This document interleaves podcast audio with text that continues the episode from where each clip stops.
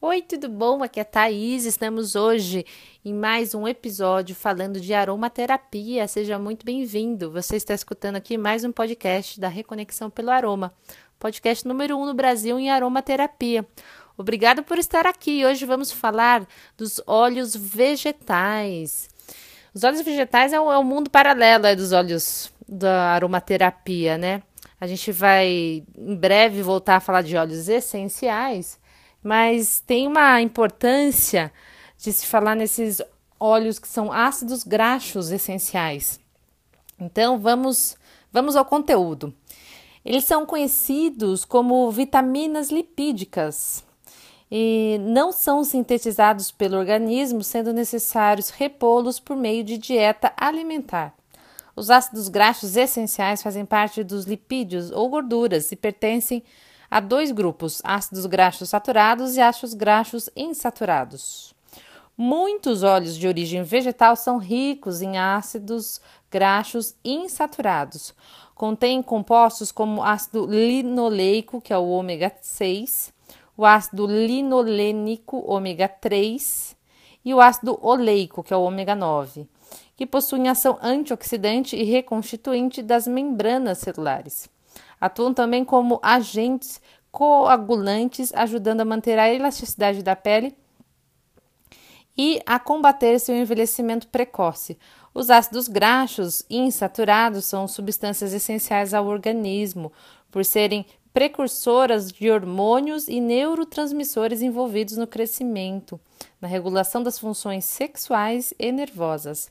Na aromaterapia não se utiliza os óleos minerais pois estes, apesar de ajudarem a retenção hídrica da pele, dificultam sua respiração, fecham os poros da epiderme, fazendo-a acumular gordura e impedindo a absorção de nutrientes para o interior do organismo.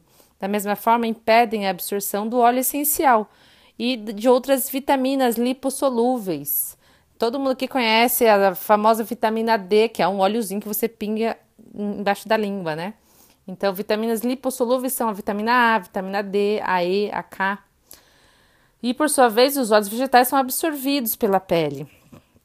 Então, vamos lá. Óleos vegetais são também conhecidos como óleos carregadores. Eles são usados para diluir os óleos essenciais antes de sua aplicação na pele e possibilitam que os óleos essenciais sejam absorvidos pela pele e, a partir daí, através da corrente sanguínea, circulem por todo o organismo. Geralmente, os óleos vegetais são prensados a frio a partir de partes gordurosas das plantas.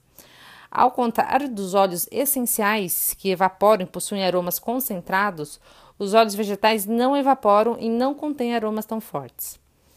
Os óleos e manteigas vegetais são ricos em emolientes, substâncias que mantêm a suavidade, a maciez e a flexibilidade da pele, protegendo-a também contra a secura e a perda da umidade dérmica.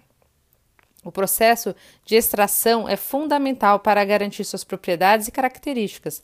Muitos óleos comercializados no varejo são prensados a altas temperaturas, o que faz com que as moléculas se desagreguem, saturando-se e perdendo seu efeito terapêutico. É, daí vira apenas mais um óleo. Mas é fácil também de identificar esses óleos, viu, gente? Porque é um óleo que cheira mais óleo de cozinha mesmo. Mais cheirinho de graxa, sabe? Então vamos lá. Os óleos vegetais e manteigas vegetais mais utilizados são uh, de abacate, de baru, gergelim, semente de uva, germe de trigo, macadâmia, jojoba, rosa mosqueta, amêndoa doce, girassol, prímula. Quem aqui conhece óleos de prímula e toma três vezes por dia a vida inteira para combater os sintomas da cólica, hein, gente? Cólica e TPM, né? No geral óleo de soja, manteiga de cupuaçu, de karité, de cacau, entre outros. Mas vamos lá, como funcionam os óleos vegetais? Eles penetram facilmente na pele, nutrindo, protegendo e reconstituindo a camada superficial da pele e daí dão brilho à pele, deixando-a fina e flexível, graças à sua ação amaciante, flexibilizante, tonificante e regeneradora. Previne envelhecimento precoce, protegendo a pele contra a secura e a perda de umidade. dificilmente provocarão alguma reação alérgica, pois apresentam total compatibilidade com as membranas das células. Os óleos vegetais apresentam vitaminas, leticinas, minerais e ácidos graxos insaturados. Muitos óleos essenciais não podem ser usados puros sobre a pele por apresentarem dermoagressividade. Quem aqui já ouviu os áudios anteriores sabe que toda a família dos ah, limões, tangerina, ah, lima da Pérsia, enfim, todos os cítricos, né, são, são muito dermoagressivos, não podem ser usados diretamente. Então, para que esses óleos essenciais dermoagressivos possam ser usados com segurança, eles devem ser diluídos em óleo vegetal. Isso vocês devem estar já meio cansados de ouvir, porque foi uma, uma tecla que eu bati repetidamente em todos os áudios, né?